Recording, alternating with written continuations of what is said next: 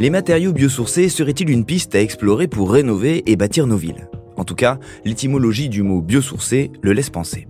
C'est simple, il vient de bio, la vie, et on y ajoute sourcé puisque les matériaux puisés sont issus du vivant, végétal ou animal. Et attention aux nuances, les matériaux biosourcés ne doivent pas être confondus avec les éco-matériaux, une famille un peu plus large qui inclut aussi les produits géosourcés comme la terre crue, la pierre, etc., qui eux ne sont pas issus de matières vivantes. Et quand les constructions continuent à se développer à un rythme bien soutenu, trouver des solutions complémentaires aux matériaux traditionnels est un enjeu primordial pour imaginer le futur du secteur du bâtiment. Plus concrètement, qu'est-ce qui se cache derrière le terme de matériaux biosourcés? Et comment ce concept réinvente-t-il le secteur de la construction? Je suis Alice. Et moi David. Et ensemble, nous décryptons ces nouveaux termes qui renferment bien plus que leur sémantique. Constructing New Worlds par Saint-Gobain. Derrière les mots, des solutions et innovations pour un futur plus durable.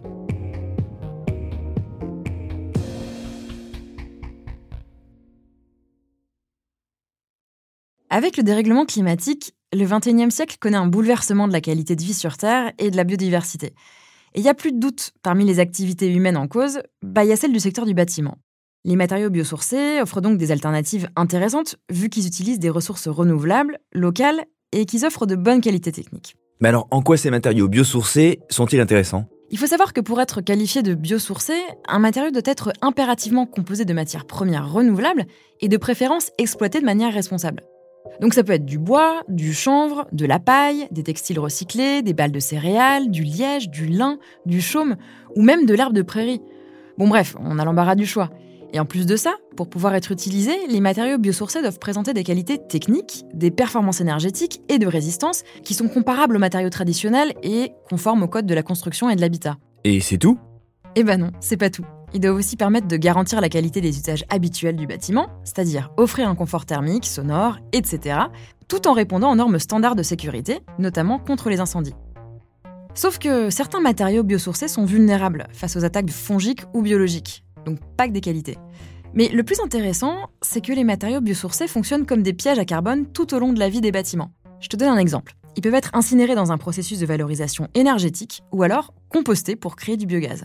Et pour ça, c'est toute leur analyse de cycle de vie, ou ACV, qui doit être étudiée. Mais pour résumer, un matériau, quel qu'il soit, est intéressant lorsque son empreinte sur l'environnement est la plus faible possible, depuis son extraction jusqu'à sa fin de vie. Ouais, c'est ça.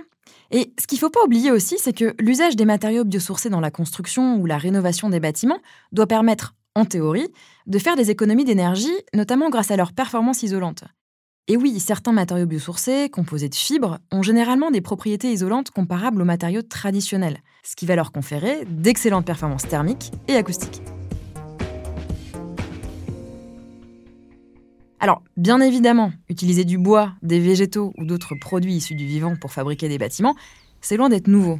On les a juste laissés de côté pour préférer des matériaux qui sont plus faciles à intégrer dans une production industrielle et moins chers, et parfois aux dépens de l'environnement. Mais aujourd'hui, est-ce que les pouvoirs publics encouragent leur utilisation? Oui, avec de nombreuses lois comme Elan en France, et ils sont aussi promus au niveau de l'Union européenne. Il y a aussi des labels de construction durable comme euh, Leadership in Energy and Environmental Design et Building Research Establishment Environmental Assessment Method. Ils récompensent les projets qui utilisent des matériaux biosourcés ou ceux qui sont composés d'une large proportion de matières premières recyclées. Du coup, c'est notamment parce que ces matériaux traditionnels ne sont pas tous remplaçables. Ben, en réalité, la réflexion et l'intérêt des biomatériaux ne se limitent pas à leur caractère substitutif. C'est toute une démarche écologique et sociale qui se cache derrière, dont les politiques publiques d'ailleurs doivent continuer à s'emparer encore plus intensivement. D'une part parce que ces matériaux constituent des solutions complémentaires importantes aux matériaux traditionnels, et puis parce qu'ils répondent aux attentes des publics, soucieux d'améliorer leur empreinte environnementale. Oui, mais tout ça dépend du type de matériaux exploités selon les pays, justement. Par exemple, en Europe, le Portugal est un gros producteur de liège, Mm. si ce n'est le plus gros. Et le liège est un matériau biosourcé qui peut servir de panneau isolant ou de revêtement de sol. Autre exemple en Asie, on peut aussi réutiliser la paille de riz pour isoler certaines constructions. Et parmi tout l'éventail de matériaux qui peut être utilisé dans le bâtiment, on trouve donc des isolants avec par exemple des laines de fibres végétales ou animales, des mortiers qui servent de liant et de béton, comme du chanvre ou du lin, et aussi des cols et des peintures moins polluantes qui sont issues de matériaux biosourcés. Bref, on peut trouver tout un tas de matériaux à toutes les étapes de la construction d'un bâtiment. Bon, en effet, les matériaux biosourcés sont assez prometteurs. Mais il y a quand même des limites à tout ça. La première, c'est que les savoir-faire nécessaires à leur mise en place sont encore peu connus et demandent des compétences particulières que peu de professionnels possèdent. Et puis des flous réglementaires existent toujours, mais les États commencent justement à financer des guides de bonnes pratiques pour encourager le développement de ces filières et des méthodes de recyclage. À voir ce que ça donne. Une chose est sûre, l'usage des matériaux biosourcés ne doit pas faire tomber le secteur de la construction dans le piège de l'effet rebond. On peut facilement se dire que parce qu'on utilise des matériaux écologiquement intéressants, alors on peut se permettre de produire davantage. Ça ferait perdre tous les bénéfices des matériaux biosourcés, en plus de continuer à grignoter les terres naturelles et agricoles déjà bien entamées. Alors, les matériaux biosourcés, c'est oui, mais en favorisant le recyclage et la rénovation des bâtiments existants. Constructing New Worlds par Saint-Gobain.